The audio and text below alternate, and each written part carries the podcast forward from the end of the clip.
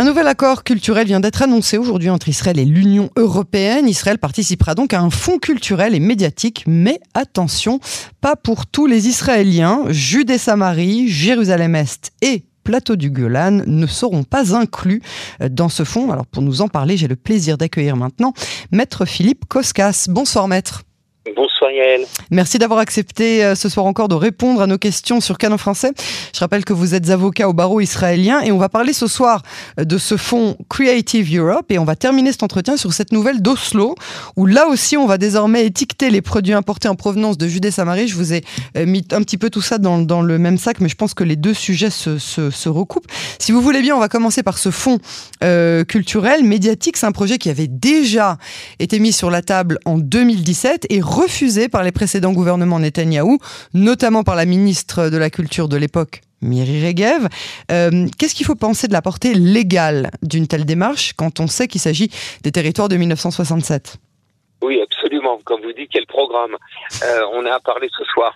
Euh, je vais vous dire, avant d'en parler au niveau juridique, il faut bien comprendre que déjà Israël avait un peu euh, renoncé euh, en signant des accords scientifiques hein, qui s'appelaient Horizon Europe, euh, où évidemment la communauté européenne et euh, d'ailleurs la Cour de justice européenne avaient demandé d'étiqueter les produits européens d'une part et j'allais dire ce programme de coopération scientifique. Je vais, on va parler du culturel maintenant, mais scientifique qui a déjà été signé par Israël, excluait également, euh, euh, j'allais dire, les territoires de Cisjordanie. Donc, si vous voulez, Israël avait fait déjà le pas en disant, mais qu'est-ce qu'on fait avec des territoires qui ne sont pas reconnus internationalement?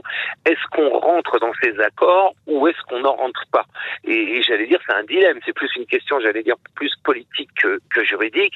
Comme vous l'avez dit, euh, ça fait déjà depuis 2017 que, cette question de, ces accords euh, culturels sont, sont au goût du jour. Euh, et ben ça dépend en fait, euh, comme vous l'avez bien soulevé, hein, les, les, selon les directions, j'allais dire euh, politiques. et si on considère que évidemment politiquement que c'est avec la, la, la, la Judée-Samarie ou sans rien, alors à ce moment-là, bah, on signe pas ces accords. Et, et si moi des fois la, la, la, conception de, du ministre de la, de la culture, Kelly Trooper, aujourd'hui, et, et, euh, est opposé en disant il vaut mieux signer un accord, euh, même si on y exclut la, la Judée-Samarie. La Judée-Samarie, Jérusalem-Est et mm -hmm. euh, le plateau du Golan. Absolument, et vous faites très bien d'ailleurs de le souligner, parce qu'en fait, on ne fait pas de différence entre des territoires qui ont déjà été annexés par Israël, et vous avez souligné évidemment euh, Jérusalem-Est et le plateau du Golan, et des, et des territoires qui n'ont pas, qui ne sont pas, j'allais dire sous euh, sous l'égide de l'État d'Israël, qui est la Cisjordanie. L'Europe ne fait pas de différence entre ces, ces statuts juridiques, ces différents statuts juridiques. Tout à fait. Le chef du Conseil hein, de Judée-Samarie, euh, Yossi Dagan, a parlé d'humiliation pour pour les, les, les personnes en question. Est-ce que vous pensez que c'est de ça qu'il s'agit? On n'en est pas du tout là-dedans. Bon, c'est normal, c'est son, j'allais dire, c'est son, euh, c'est son territoire. C'est son, enfin non pas territoire, le mot est mal choisi. C'est sa juridiction. Euh, oui, c'est son gagne-pain. Donc c'est normal qu'il parle comme ça, mais je veux dire qu'il y a, un, il y y a un dilemme en fait. Hein. Euh, Lorsqu'on vit dans un État d'Israël et on vit tous dans un État d'Israël depuis plusieurs années, euh, avec une partie du territoire israélien d'ailleurs qui est pas reconnu, y compris par les Israéliens eux-mêmes, hein, euh, est-ce qu'on fait tout ou on fait rien, euh, ou alors on fait euh, par on y va en transigeant.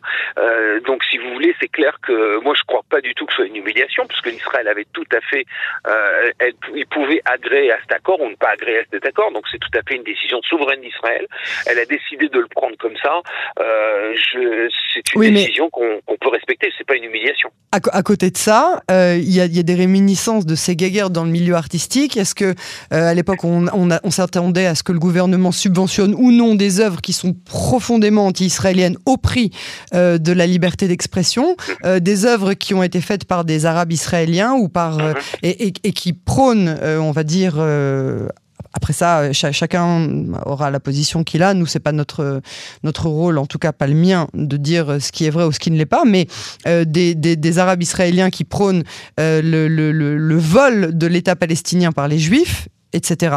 Et là, on disait c'est inadmissible que qu'Israël subventionne, et maintenant on dit bah c'est inadmissible qu'Israël ne, soit pas subventionné aussi pour les, juifs qui se trouvent Alors, on va peut-être pas parler de certains quartiers comme Sheikh Jarrah à, Jérusalem-Est, mais peut-être sur le plateau du Golan, euh, ou même les États-Unis se sont rappelés récemment que euh, c'était israélien.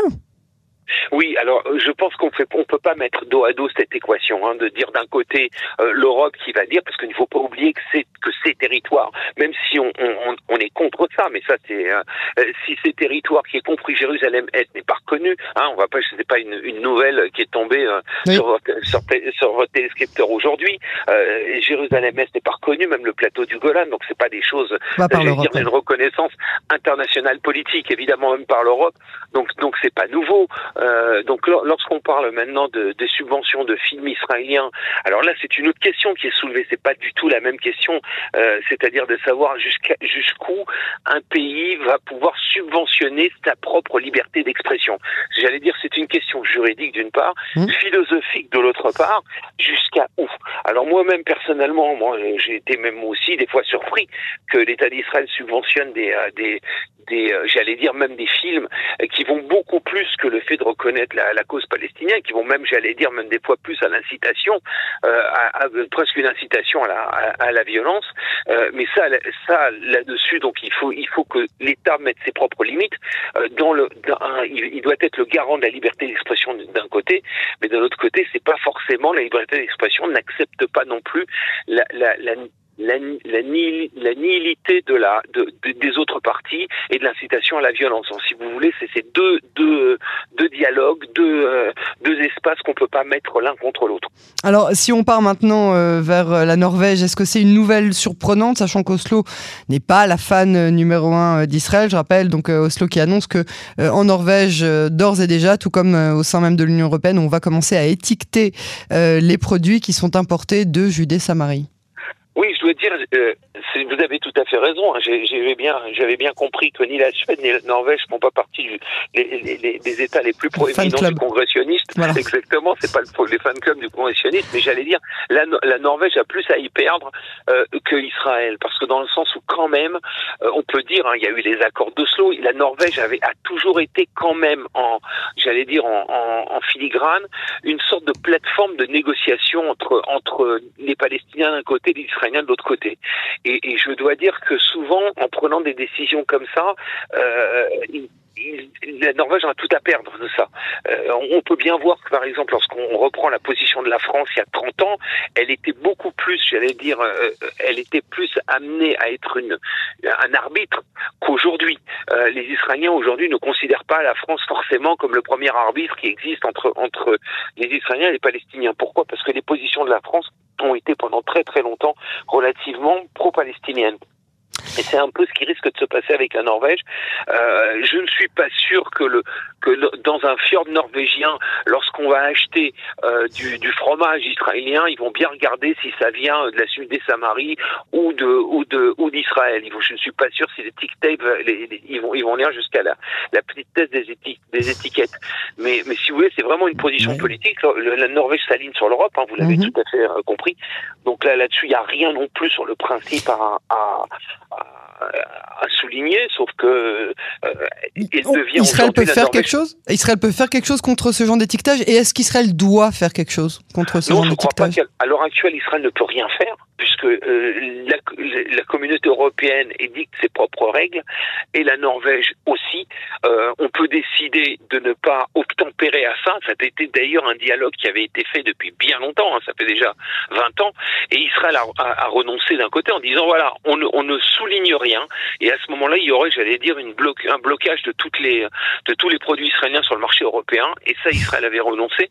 Euh, donc, euh, euh moi, je crois qu'il faut laisser, il faut laisser les, choses telles qu'elles sont, dans le sens où il n'y a pas forcément, on ne peut rien faire puisque c'est chaque chaque pays édicte ses propres règles et donc on, ne peut pas les, on, peut pas faire appel dessus quoi. Donc c'est ça qui qui a à faire et tout simplement, je pense que la Norvège risque de, de perdre un peu de son poids dans un dans une future négociation qu'il pourrait avoir. Maître Koskas, Philippe Koskas, merci beaucoup pour cet éclairage. À très bientôt sur Canon Français. Merci. Au revoir. Bonne soirée.